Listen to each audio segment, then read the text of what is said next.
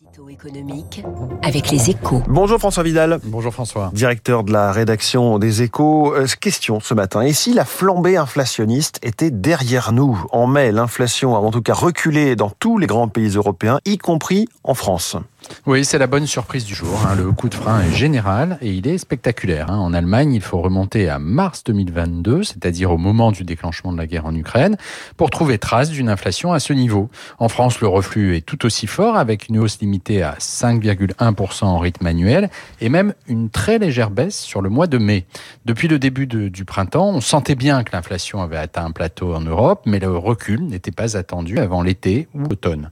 La raison de cette décrue surprise, c'est du côté des prix de l'énergie qu'il faut la chercher.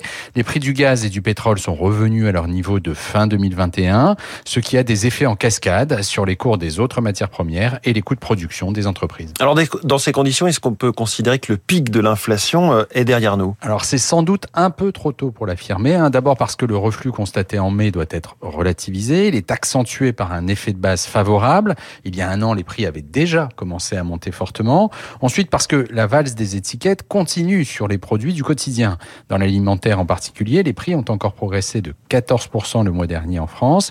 Et si le gouvernement se dit déterminé à faire pression sur les groupes agroalimentaires pour enclencher la décrue, les économistes, eux, restent sceptiques. L'inflation des derniers mois n'a pas fini de se diffuser dans les coûts. Une nouvelle vague de rattrapage salarial notamment est attendue. Ce qui veut dire en clair que si les chiffres de mai marquent bien une inflexion, il va sans doute falloir attendre encore un peu avant que les prix redeviennent sages. Voilà, d'où ce titre prudent à la une des échos ce matin. La décrue de l'inflation s'amorce en Europe. Merci beaucoup François Vidal. Avec nous tous les matins à 7h10, le casting 5 étoiles des rencontres économiques d'Aix, dévoilé par Jean-Hervé Lorenzi, leur président. C'est dans quelques secondes.